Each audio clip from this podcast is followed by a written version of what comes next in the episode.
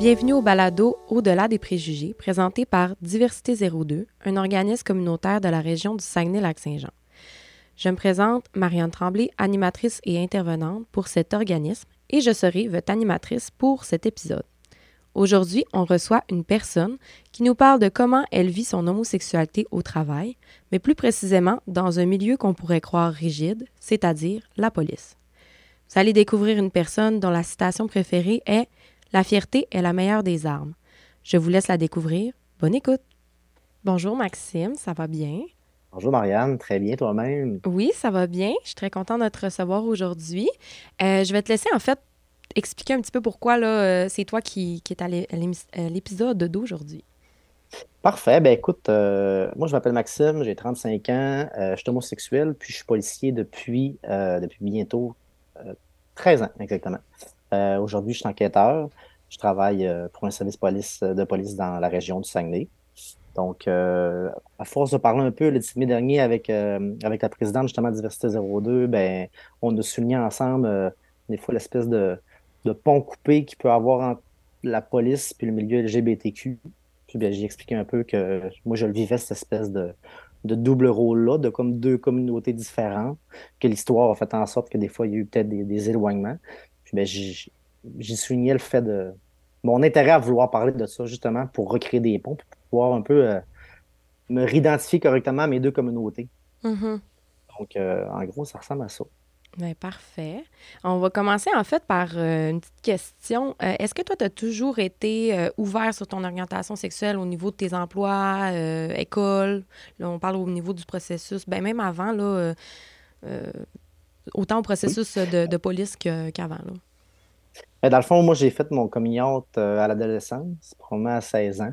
Euh, c'est mes parents, écoute, j'avais laissé des, conversations dans le temps, euh, c'était, émircé, je pense? des conversations avec des amis ouverts. Finalement, mon père avait lu conversation, fait que c'était bien rendu compte de mon oh. orientation sexuelle. Puis euh, suite à ça, ben, ma, mon oncle était déjà, était déjà gay avoué dans la famille. Puis c'est ma mère qui m'a comme questionné par rapport à, ces conversations-là. Fait que finalement, ben, je me suis affirmé. Fait que dès le départ à l'école secondaire, c'était ouvert. Tout le monde savait que j'étais, gay. Puis euh, ça a suivi en technique policière. Mon chum est venu à Montréal définissant avec moi. Puis après ça, ça a suivi à Nicolette aussi. Mon chum est venu à ma, ma, à, ma diplomation. Puis, euh, ben, un peu, je trouve que ce qui est le fun quand c'est ouvert et que le monde le sache, c'est que tu n'as pas besoin de faire ton communion nécessairement. J'aime bien qu'avant de rentrer d'une place, le monde le sache. De même, j'ai pas pas à mentir, t'as pas à évaluer, voir le pouls de la place. Fait que le monde savait que j'étais gay, que j'arrivais. Fait que de même, dès le départ, le, monde qui sont à l'aise me questionnait par rapport à ma vie de couple. Ceux qui l'étaient moins, ben, ils se gardaient une petite gêne, puis ça. Tu t'en rends compte. Fait que tu je m'adaptais un peu à ça. La seule fois, étonnamment, que j'ai pas été ouvert, c'est écoute, ça fait 13 ans que je suis dans la police, ça fait 13 ans que tous mes collègues sachent que, savent que je suis gay. Puis euh, j'ai enseigné la conduite automobile au début de ma carrière policière. Puis à cause que je suis rentré d'un nouveau milieu qui savait pas que j'étais gay, puis qui associait un peu mon métier à, être un gars hétéro-macho, j'ai comme embarqué dans ces blagues-là dès le départ. Puis là, on dirait que j'étais comme rentré dans un engrenage, un peu de mensonge, de pas dire que j'étais gay. Puis là, plus le temps avançait, plus j'étais mal à l'aise de le dire. Hmm. Puis finalement, ben, je me suis rendu compte que c'est la seule fois que je suis rentré dans le placard euh, dans, dans, dans 20 ans, quand ça faisait des années que tout le monde le savait et que j'avais pas de problème avec ça. Mais euh, c'est ça. Donc, euh, oui, tout le monde le sait depuis, euh, depuis longtemps. Parfait. ben, ma prochaine question, ça, ça fait combien de temps que tu es dans la police? Mais tu me dis que ça faisait 13 ans. oui, c'est ça. Est-ce qu'il y a 13 ans versus aujourd'hui, tu as vu des, des, différences, mettons, au niveau des nouveaux policiers plus anciens? Oui, ben, tu moi, dans le fond, j'étais le. Il y avait déjà beaucoup de, de femmes quand même affichées affiché homosexuel euh, au poste de police. Puis euh, moi, j'étais le premier homme gay avoué, euh, dans le fond, à Saguenay, quand j'étais engagé en 2010. Donc, ben, quand j'étais engagé, ça m'a quand même surpris, mais tu sais, comme le capitaine, un des capitaines aujourd'hui à la retraite me l'avait dit, les gars, les gars t'attendent en bas. Ça savait qu'il y avait un gay qui avait été engagé, on était 17, ils savaient juste pas c'était lequel des 17 qui était homosexuel. Hmm. tout le monde avait l'air de voir, tout le monde avait hâte de voir c'était qui, c'était quoi, puis comment ça allait se, traduire. OK. Comme une curiosité. Exactement, une curiosité. j'ai toujours ri de ça en me disant, en me disant je sais pas qu'est-ce qu'il s'attendait. Il s'attendait que j'allais arriver là avec mes talons hauts puis euh, mes paillettes, je mes sais talons hauts à cap. Avec... oui, exactement. puis euh, finalement, écoute, ça s'est super bien passé. J'ai eu aucun commentaire. Ça a vraiment. Euh, j'ai vraiment été fier de mes collègues puis de mon organisation policière. Parce que, tu sais, j'avais entendu des fois des choses comme, mettons, je savais qu'à Québec, il y avait même il y avait des femmes lesbiennes qui avaient eu certaines difficultés, qui avaient pu vivre l'homophobie au service de police. Là, je me disais, mon Dieu, comment ça va se passer à Saguenay? Mm-hmm. Puis écoute, j'ai jamais j'ai eu aucune remarque. J'ai jamais eu aucune remarque de toutes mes 13 ans. Ça s'est super bien passé. Puis le fait d'être engagé, tu sais, on était 17. Puis euh, j'ai eu la chance d'être engagé avec des, des, des gens qui, il y en a certains qui étaient, qui étaient plus fiers d'eux-mêmes. Donc, euh, dans le temps, on disait des métrosexuels, mais tu sais, ça, Mm-hmm. ça, a comme, ça a comme un peu mélangé les attentes du monde. Le monde ne savait pas trop euh, c'était lequel dans la gang. Euh, Il y en a, il y en a oui, il y en a que leurs radars sont plus aiguisés que d'autres. Mais ça a super bien passé. Vraiment, ça a passé comme incognito. Puis euh, je te dirais même qu'avec l'humour policier qui est assez, qui est assez aiguisé, ben, l'humour a comme. On a comme pu tourner ça des faux ridicules, certaines blagues, certaines, certaines situations. Ça a fait en sorte que ça s'est super bien accepté. OK. Au niveau, mettons, des bons coups dans ton travail, ça serait quoi que tu pourrais dire par rapport aux communautés LGBT ou toi personnellement là aussi? Ben écoute, c'est sûr que le, le, bon coup le plus contemporain, euh, je suis quand même fier de mon organisation qui ont monté le drapeau LGBTQ euh, cette année, le 17 mai. Oui. En plus de monter vraiment, ils ont vraiment hissé le dernier drapeau le plus, euh, le plus contemporain, le, plus, récent. Oui, le plus récent, le plus inclusif. Ils n'ont pas fait les choses à moitié. Non, exactement. ils ont attendu. L'année passée, je crois qu'ils étaient prêts à le monter d'eux-mêmes. Cette année, j'ai relancé un peu l'invitation. Puis euh, l'organisation était prête. Ils sont renseignés pour justement avoir le, drapeau le plus inclusif pour que toutes les communautés soient représentées. Puis ils l'ont ici. Donc, je trouve que c'est quand même une belle fierté pour un poste de police. Euh, c'est le service de police de la ville de Saguenay. Parce que, juste petite parenthèse, le 17 mai, dans le fond, c'est la journée de lutte contre l'homophobie, euh, la transphobie et en fait LGBTQ-phobie maintenant. Euh, donc, euh, c'est pour ça souvent qu'il y a des, des endroits, là, peu importe, là, ça peut être la mairie, les écoles, vont faire une levée de drapeau en fait pour représenter la visibilité de la diversité sexuelle et pluralité de genre. Voilà. Oui, c'est ça. ça puis c'est une belle occasion, le 17 mai, c'est une belle occasion pour les organisations de s'afficher autant comme nous. C'était avait quand même, je pense, un double message. C'est autant de dire, ben, on est contre l'homophobie, on est contre la violence faite à la communauté, pour membres de la communauté. En tant que policier, on vous protège. Et Mm-hmm. aussi d'envoyer un symbole quand même clair euh, aux policiers puis aux membres de l'organisation pour dire aussi à l'interne, ben, vous pouvez être qui vous voulez. Mhm. Puis on, on accepte la diversité que ça apporte également. C'est pas juste envers l'externe, mais aussi envers l'interne. Oui, vraiment. Euh, vraiment. Fait ça a permis, en plus, cette année, ça tombait bien. C'était la semaine euh, de la police. Fait que OK. C'est vraiment une semaine pour sensibiliser les gens par rapport à notre métier, au métier de policier, euh, d'être fiers de notre métier. Donc, euh, c'était une belle adon. C'était vraiment... oui, c'était agréable à souligner. Est-ce qu'il y avait autre chose? Tantôt, tu parlais des jokes avec tes collègues. Je sais qu'on s'en était déjà parlé, là. Oui, oui. Ben, tu sais, autant en psychologie policière, on voit souvent des choses très difficiles, puis on utilise beaucoup l'humour pour, dédramatiser tout, ce qui n'est pas dédramatisable, je te dirais. Mhm. Mais on réussit à le faire avec une facilité qui est quand même déconcertante pour quelqu'un qui n'est pas dans la police. Ouais. Donc, euh, ça crée quand même une synergie qui est, une synergie de gang qui est très, très forte, qui est très solidaire, qui est très, euh, qui est, qui est très bonne, je trouve, quand même, pour passer au travers de ce qu'on voit puis ce qu'on vit.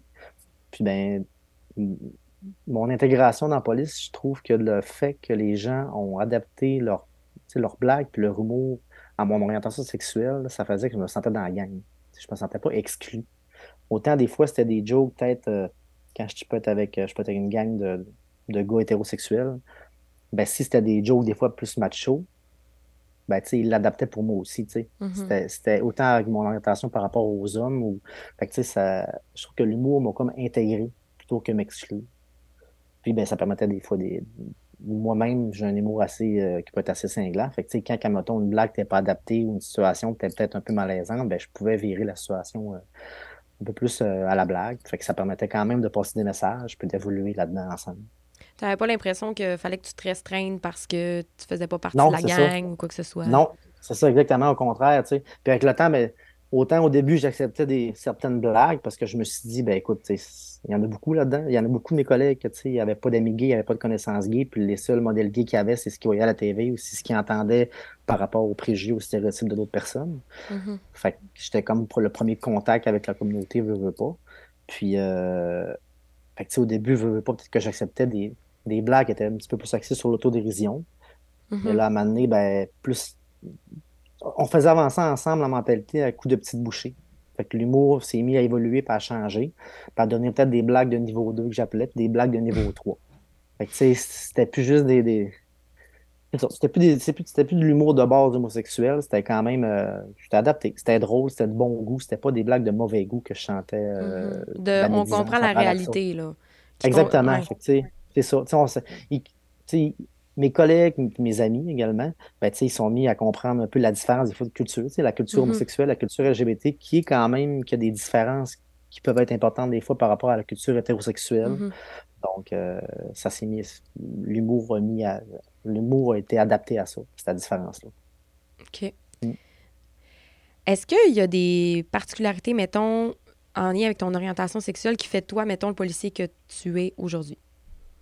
Est-ce que... Euh, je pense que oui. Tu sais, il veut, veut pas, chaque minorité, autant sexuelle qu'ethnique, que euh, des divergences d'opinion des fois, je pense qu'elle apporte son lot à la communauté policière pour les interventions policières. Tu sais, veut, veut pas, c'est un métier quand même d'autorité. Mhm. Donc, euh, chacun amène sa diversité, puis sa façon de penser qui est différente, qui fait que la globalité des interventions se, se- se- s'améliore, je pense. Vraiment. Parce que veut, veut pas, ben, chacun amène, euh, chacun amène sa réalité, fait en sorte que tu comprends, tu comprends l'autre avec qui tu interviens. Fait que ça, ça s'applique autant aux cultures qui sont différentes, aux religions qui sont différentes, aux minorités techniques qu'aux orientations sexuelles. Même aussi, même les femmes. Les femmes ne veulent pas dans la police. Ça l'a amené quelque chose de, de bien, de différent, de, Mhm. on intervient tous différemment. Donc, je pense que oui, cette minorité-là euh, apporte de quoi qui est, qui est- oui, qui, qui, qui- comment, comment je pourrais dire ça? Mais as-tu des exemples, mettons, de situations où est-ce que toi, ton, ta, ta vision, ton regard amenait quelque chose de différent avec tes collègues? Ben, par exemple, tu veux, veux pas, euh, de façon très contemporaine, on peut parler des, des, des, des, des, des drag queens qui vont lire des livres pour les jeunes enfants dans les bibliothèques ou dans les écoles. Mhm. Ben, tous ces sujets-là qui sont contemporains, qui sont contemporains, ben, c'est des enjeux qui nous touchent parce que, tu sais, ils demandent euh, d'avoir de l'assistance pour les policiers. Mhm. Fait que les policiers vont sécuriser les drag queens. Fait que veut, veut pas, ben, c'est un peu tout ça aussi les enjeux des années 90, c'est que la, communauté LGBT se disait non protégée par les policiers. Ils vivaient des actes homophobiques, puis les policiers les défendaient pas. Mhm. qui a créé les distances que je parle un peu en début de balado. Oui. Puis ben, aujourd'hui, cette distance-là, je suis à même de voir qu'elle est beaucoup moins présente. C'est sûr qu'il y en a qui doivent la vivre, mais je pense qu'elle est vraiment moins là. Puis le fait, mettons, d'avoir quelqu'un qui fait partie d'une communauté LGBTQ dans les postes de police, ça fait en sorte que quand il se passe des situations comme ça, ben, des gens qui ont des questions, des alliés, c'est juste méconnu, qui ne savent pas c'est quoi une drag queen, qui ne savent pas c'est quoi, c'est quoi, dans quel but, par exemple, qu'ils vont lire les, les textes. Ben, ça permet de créer des discussions qui peuvent faire avancer la réflexion, puis qui peuvent Mhm. favoriser une intervention qui est beaucoup plus respectueuse envers l'autre. Mhm. Parce que de ne pas comprendre l'autre, ben, ça peut faire en sorte que tu peux avoir une peur, tu peux, tu peux peut-être plus voir le danger ou l'incompréhension ou l'abus de l'autre. Tandis que quand tu comprends la situation de l'autre, ben, je pense que l'intervention est plus respectueuse, ça devient plus sécuritaire. Tout le monde s'en sort beaucoup plus. euh, ça humanise l'intervention. Mhm. Parce que, tu sais, dans le fond, on se rappelle qu'en 1969, euh, l'homosexualité a été décriminalisée. Euh, puis, jusqu'aux années 2000, en fait, euh, il y avait des descentes de police dans des bars gays, euh, où est-ce qu'il y y avait beaucoup d'arrestations qui se faisaient, alors qu'au final, il n'y avait rien vraiment d'illég- d'illégaux qui se faisait. Euh, donc, c'est là où la genre de barrière que tu parlais tantôt, là, c'est probablement produit. Là, euh, il y avait certains policiers qui, qui, qui, eux-mêmes pouvaient des fois avoir des comportements extrêmement agressifs pour des motifs très, très moindres. Euh, donc, ça a vraiment fait un, gap entre les policiers puis les personnes des communautés LGBT. Là. Je pense que c'est un petit peu euh, là-dessus que tu, tu, parlais là, dans les... tu disais dans les années 90, avec... Oui, ben c'est euh, ça. Il y a eu des descentes, puis il y a eu de la vie Ouais. policière, il y a eu des arrestations de masse. Veux, Mm. veux pas, il y en a beaucoup là-dedans quand même qui étaient stimulés par, euh, par des commandes politiques. Ça reste que l'air du temps était quand même axé sur faire le ménage du village, faire le ménage de certaines places. Puis il y avait Mhm. quand même de l'intolérance à part de citoyens qui désiraient ça. Fait que c'était pas, je pense pas que les, policiers les policiers se levaient le matin en disant on, on va là faire le ménage, mais c'était tout justifié par la mentalité de l'époque.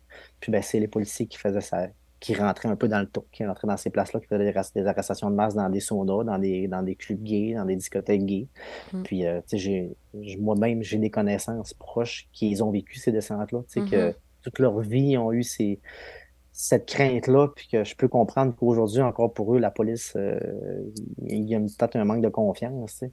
Mais on- même moi, ça fait 13 ans que je suis là, puis j'avoue l'évolution qui est tellement rapide, l'évolution de la mentalité policière, l'évolution de la police, comment que ça a changé, comment que ça évolue, comment que leur- notre rôle un peu de travailleur social a vraiment augmenté avec le temps. Mhm.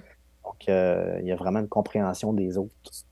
Puis, euh, par rapport à ce qui se passait euh, justement dans les années 90-2000, ben, ce qui fait en sorte qu'encore aujourd'hui, ben, tu sais, il y a plusieurs organisations de fierté gay pour les parades gays, comme même Montréal, Toronto, Mhm. ben, qui interdisent les policiers de parader en uniforme, les, policiers homosexuels, tu sais. C'est ce qui apporte un peu mon point de, de créer des ponts, parce que ça fait des années que moi-même, j'aimerais parader avec mon uniforme, fier de ma- mon travail, fier de mon orientation, fier du chemin que, mon que ma, ma communauté policière a pu faire également. Puis euh, tout ça dans le but de conserver les droits qu'on a dans le milieu gay. Ben, je trouve que c'est important de s'afficher fièrement, mais même moi, j'ai pas la capacité de le faire parce que les organisations LGBT ne veulent pas avoir la police dans les parades à cause justement des, des lésions qui sont encore là, qui sont encore présentes dues au, dues au À ces années-là, là, ouais. 80. Exactement, Parce que c'est pas si je, loin, là. je le comprends le mal, là, Mm. mais c'est sûr que moi qui est policier, moi qui est gay, ben, finalement, ben, je, je peux comme pas être les deux fièrement. Ouais, je comprends. Ouais. Je peux être fièrement gay d'un côté, sans mon uniforme. Je peux être fièrement policier d'un autre côté, avec mon uniforme. Je te dirais même qu'aujourd'hui, je peux être fièrement gay avec mon uniforme au travail. C'est accepté par mes collègues. Puis, tu sais, mais je peux pas être fièrement gay avec mon uniforme en dehors de mon travail. Mhm. Ce qui est quand même utopique. C'est, on veut l'intégrer, on veut être intégré, on veut être égal, on veut l'égalité, on veut le respect. Je pense que ça, c'est une part importante, c'est une autre marche à faire. Mhm. Parce que des, je pense que des gens comme moi des- dans la communauté policière, ben, ça favorise le respect envers la communauté. Puis ça, ben, je pense qu'il faut le reconnaître. Il faut, faut, faut aller de l'avant vers ça. Puis euh, justement, je sais que pour toi, c'est vraiment important justement de d'afficher euh, ton orientation sexuelle, de le dire. euh, pourquoi c'est important comme ça pour toi? Ben, écoute, ça, je fais le pont avec euh, le balado Le Village. Dans le fond, euh, on en parlait un peu en pré-entrevue. Mhm. Euh, Marie-Ève Tremblay, journaliste à Radio-Canada, a fait une série balado de sept épisodes, si je ne me trompe pas, sur une série de meurtres qu'il y a eu des années 90, euh, Ouais. 70, 90, euh, euh, dans le village au- à Montréal. Mhm. Puis, elle fait l'enquête, elle fait comme une série, je pense que c'est sept épisodes par rapport à les enquêtes policières là-dedans, euh, par rapport à l'avancement des droits LGBT. Ça va jusqu'au mariage, ça va jusqu'à être reconnu comme communauté, à être protégé par euh, les services publics, à être euh, par le gouvernement, par les services de police, par la ville. Puis, euh, Puis je pense qu'à à l'interview aussi des policiers, euh, des personnes des communautés, des militants Oui. qui sont encore en vie, là, qui parlent de, qui parlent de, des, des, des faits, là, dans le fond, qui étaient présents quand c'est arrivé. Là. C'est super Oui, puis intéressant. d'ailleurs, il y, a, il y a même un policier là-dedans qui dit, il dit, moi, j'étais gay, mais j'ai pas pu m'afficher dans mon poste de police. Puis il faisait les descentes à contre-cœur. tu sais, Ça Mhm. devait être tout qu'un déchirement. Oui, vraiment. les- je peux comprendre, l'époque peut-être le permettait pas. Euh, euh, donc, les, les- intervenants, ils soulignaient là-dedans que une partie importante de l'avancement de nos droits a été que les gens se sont affichés. Que c'est important de s'afficher dans notre travail, euh, dans notre famille, dans nos amis. C'est pas tant pour s'identifier à la culture homosexuelle ou LGBT, c'est de pas être mal à l'aise de rentrer au travail un lundi matin, puis tu sais, j'étais allé au chalet avec mon chum. Mm. C'est de parler de ses projets de voyage avec sa conjointe quand, quand tu es une femme lesbienne, ou c'est de parler de Comme plaisir tous les hétéros font à tous les lundis matins. euh, Exactement. C'est un plaisir fou de pas juste utiliser, un peu pas hypocritement, mais pour se protéger le terme, ah, je suis allé avec mon partenaire. Pas mon partenaire, c'est mon conjoint, mon chum. mhm, Il faut mhm. que le monde euh, pas tolère ça, il faut que le monde l'accepte. Puis c'est à force des fois de, pas de le répéter de façon euh, inutile ou, mais c'est important, ça met la table, puis ça met, ben, c'est ça que je suis, puis c'est ça que je suis en dehors du travail. C'est pas juste ce que tu penses que je suis, ben, voilà ce que je suis. Puis euh, les intervenants dans le balado, c'est ça qu'ils disaient.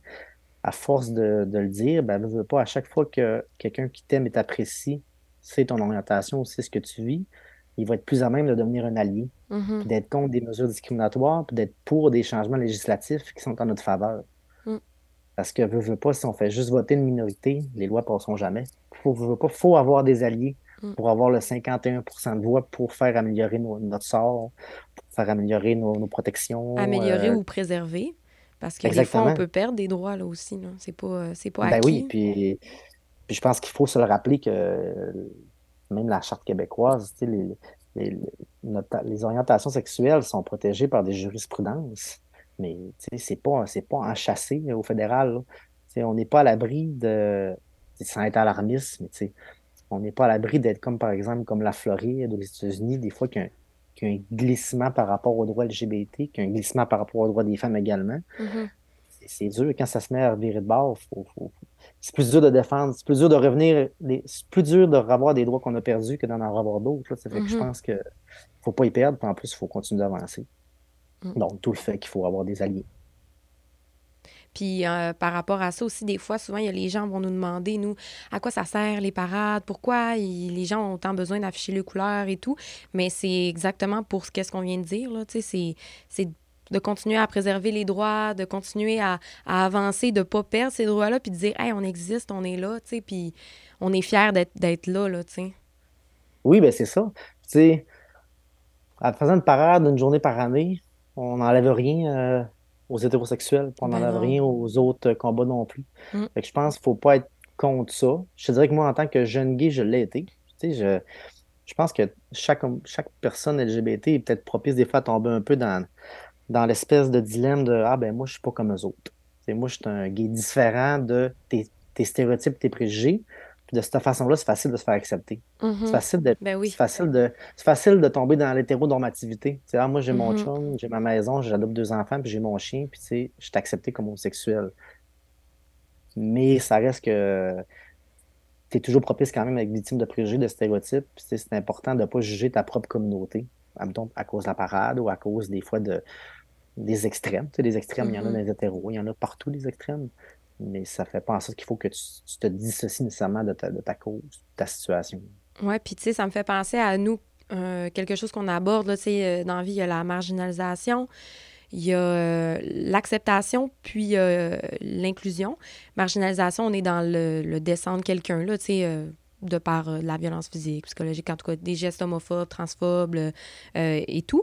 Euh, dans l'acceptation, on va être plus dans le OK, cool, t'es gay, mais on n'en parlera jamais. Fait que ce serait plus, comme tu dis, un peu le, la personne qui tombe dans le OK, moi, je, vais, tomber dans le, le, standard un peu hétérosexuel, faire ma vie, puis, puis me, me, rapprocher le plus possible de, de mettons, une vie conventionnelle. Puis je parlerai pas trop, je ferai pas trop de bruit pour qu'on m'accepte parce que j'en parle pas, puis parce que je fais pas de vagues là-dessus. Mais tu as l'autre côté qui est l'inclusion, où est-ce que là, tu peux parler, comme tu disais tantôt, de Ah, ben là, moi, en fin de semaine, j'ai fait ça avec mon chum, j'étais allée au chalet avec mon chum. Tu sais, parler comme une personne hétérosexuelle va parler. Là, on est dans de l'inclusion. Là, on est dans. Tu es une personne comme moi, puis tu peux parler des choses comme moi. Tu as la permission d'être qui tu es. Et non juste euh, soit la personne qu'on apprécie, mais, mais déborde pas, tu sais. Ça, c'est ben, plus l'acceptation. Juste sais pas si c'était clair, mais une marque d'affection, c'est chaque personne, quand ils se disent je suis accepté, il faut qu'ils faut visualisent ça. Est-ce que je peux donner un bec affectueux d'une demi-seconde au cinéma avant que le film commence à mon chat?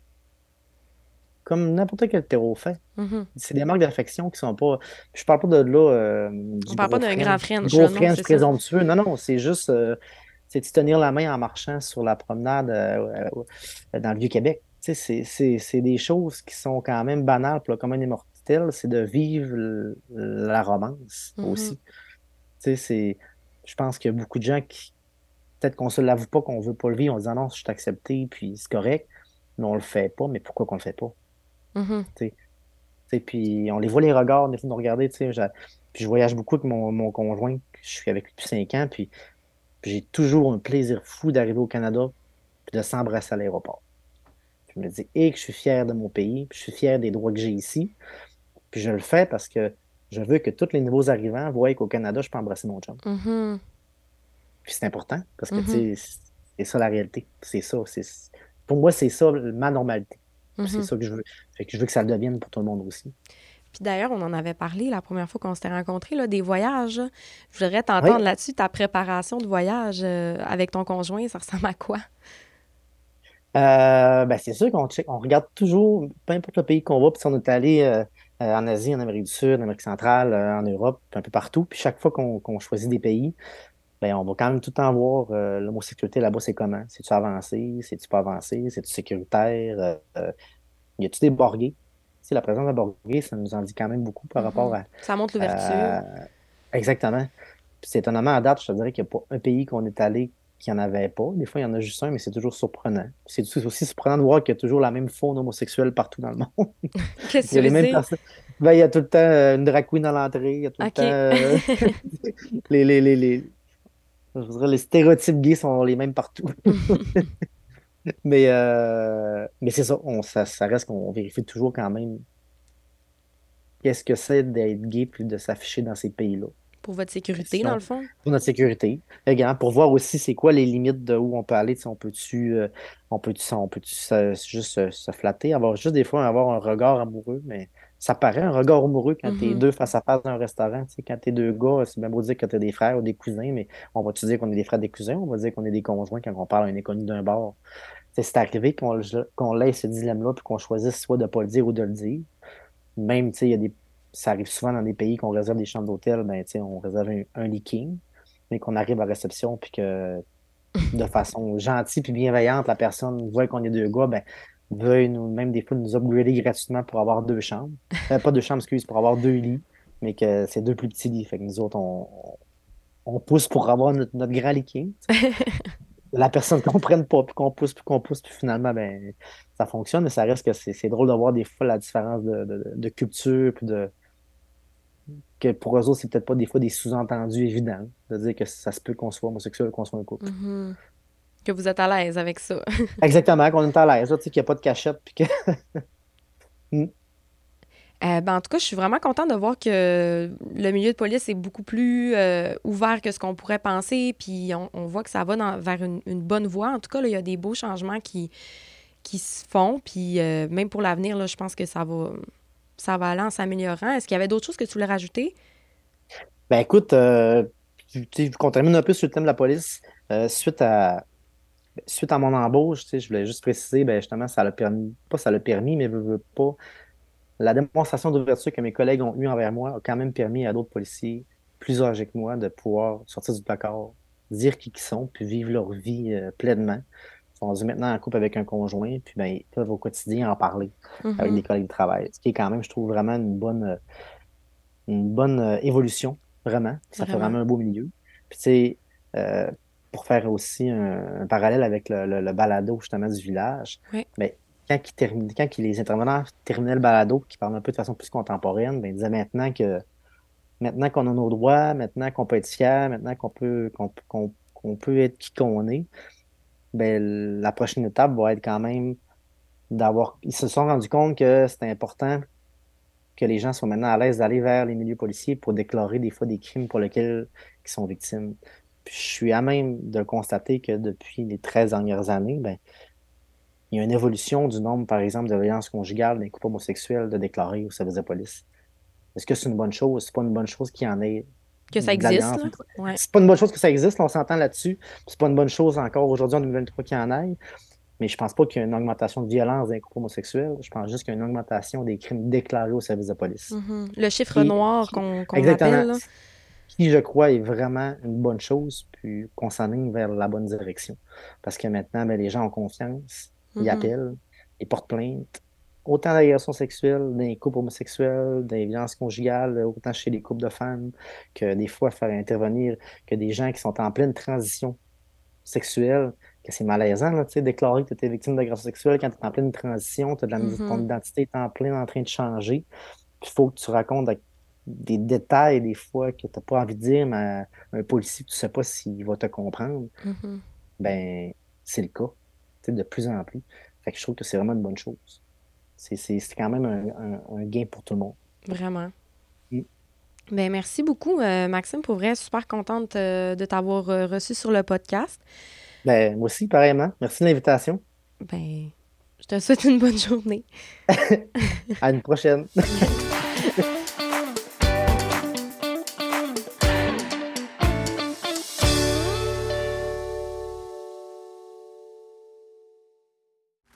Ce balado est produit en collaboration avec la Télédio du Lac.